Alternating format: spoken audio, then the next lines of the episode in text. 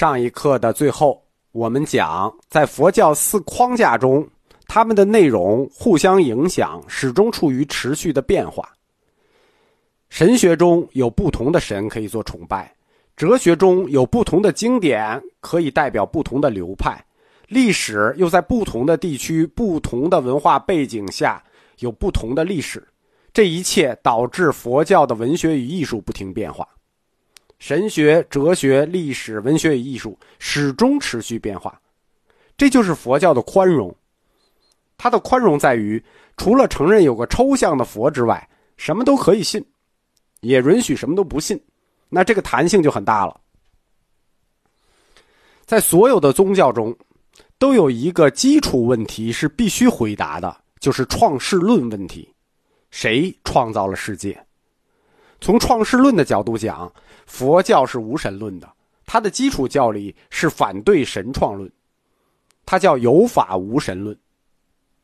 从哲学层面上来说，佛教反对神创世，反对神灵的真实性。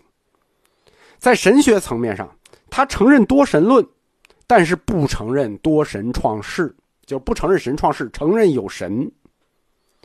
我在通史里讲过，大宗教一般有三个层次。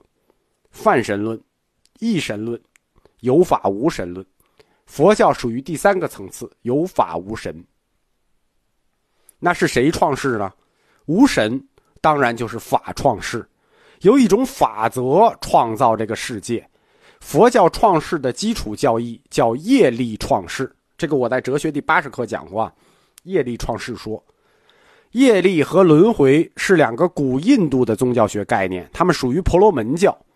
但是婆罗门教虽然有这两个宗教学概念，他们的基础论是神创世论，婆罗门是神创世的。佛教借用了这两个概念，以十二因缘为宗教前提，推出了业力创世论。业力创世论，直白的说，可以算作早期唯物主义学说，人自己创造自己，也创造自己所处的物质世界与精神世界。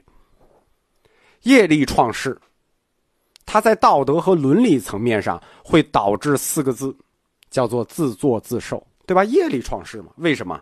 因为创造世界和决定人命运的，它不是天神，不是妖怪，不是神仙，也不是什么不可知的力量，而是你自己，你自己自身的行为与思想产生的那种力叫业力，自身的思想和行为产生的力所造的业，就是你的业力。你自造的业力就推动了你自己人生十二因缘的链条，这是你的个业；而所有人造的业力推动了世界因果的链条，这就是共业。一个共业，一个个业。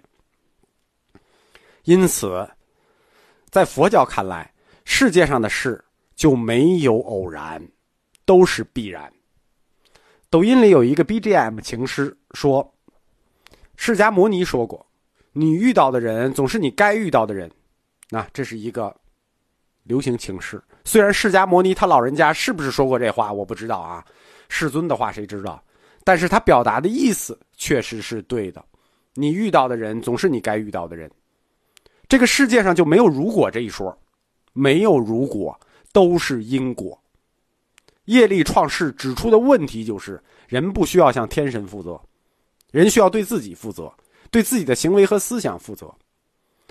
创世的这一落脚点，佛教创世的这一落脚点是人本主义，跟人个体息息相关，跟我们中华文化中的民本主义既有相似性又有补充性。佛教能在中国扎下根来，并且经过公元三百年到四百年的这个交锋，就是我们前面这一百课讲的。反过来又影响了中国的固有文化，其中一方面是基于它教义的这种开放性与包容性，另一方面也有我们中华文化传统的因素，就是我们中华文化传统中有弥散化的宗教信仰基因。什么是弥散化信仰呢？所谓弥散化，是指弥散到生活中去了。佛教它在中国，它并不单纯是一种思想模式或者哲学体系，它是，但它并不单纯是，首先，它是一种生活方式，或者说，它已经不单纯的是意识形态上的事了，而是涉及到一种生活模式，一种渗透到生活习惯中的信仰模式，甚至是一种民俗模式。这就是弥散化的宗教特点。在所有世界宗教中，都曾经存在过一个重要的冲突，就是政权与教权之间的冲突。我们在前面的课《王教不得不一二之》这课里讲过，在公元三百五十年，中国发生了最早的教权与政权之争，于兵排佛。但是，中国的政教之争实际并没有继续下去，在此后的历史中，有过大大小小若干次的排佛。大的排佛，通史里讲过，三武一宗灭佛；小的龌龊还有很多次。每一次表面上看叫政教之争，其实背后的实质都跟政教之争无关。为什么跟中国的中国的反佛运动都跟政教之争无关呢？就是因政教之争而起，但实质无关呢？原因就是我们刚讲的中国佛教信仰的弥散化特征，它是弥散到生活里的，是一种生活模式，它并没有组织化。没有组织化，就不可能形成建制化的政治力量。佛教信仰在中国的存在，实质上，它已经脱离了意识形态，而涉及到生活模式，甚至可以说走向民俗化。所以，中国历史上的反佛，在意识形态上呢，往往都是一个借口。大部分的反佛，实际反的是具体的人。就是具体执行佛教的这些人，什么意思呢？反的是僧团和独立的寺院经济，就跟你今天一样，佛很好，但是你看到很多僧人的举举止，你感到很不满，对吧？历史上也一样，大家反的是僧团和那种寺院经济，他把一个庙当做一个公司来办了，反僧权而不是反教权，这是中国历史上反佛的实质。佛是好的佛，法是好的法，但是我们反的是打着佛幌子的和尚。比如历史上初次拉开反佛序幕的论题“沙弥不敬王论”，这是一种礼仪之争，好像是意识形态的反佛，其实它实质是针对僧权的。沙弥不敬王，沙弥那指的是具体的人，不是针对教权的。为什么是具体的沙弥？因为礼仪上的反佛，它并不是发生在全中国，它只发生在中国南方。在沙弥不敬王论的同时，中国北方不光没有提出沙弥不敬王论，反而提出了一套专门的沙弥敬王论。就是这套论题啊，我们老知道，只知道一个，就是沙弥不敬王论。同时还有另一篇叫沙弥敬王论。为什么呢？这跟中国南方、北方的佛教结构不同有关。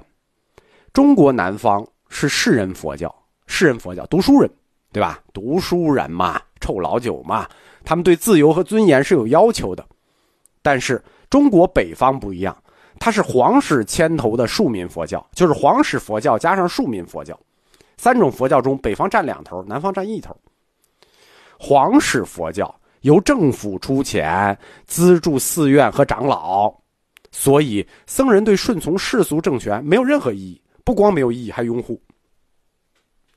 在《魏书·释老志》中记载，北魏魏太武帝时期的道人统叫沙门释道果，他说：“能弘道者，人主也。我非拜天子，乃礼佛耳。”这个马屁可就硬了啊！能弘道者。能传法弘道的人主耳是皇帝，我非拜天子，乃礼佛耳。我不是拜皇帝，我是在拜佛呢。人家这《沙门净王论》写的多好，释道果这段话就开了中国的皇上就是佛这件事儿的先河。我们在讲雍和宫的时候讲过嘛，雍正帝就是佛，这个先河那个时候就开了。此后中国历史上多个皇帝都自比为佛。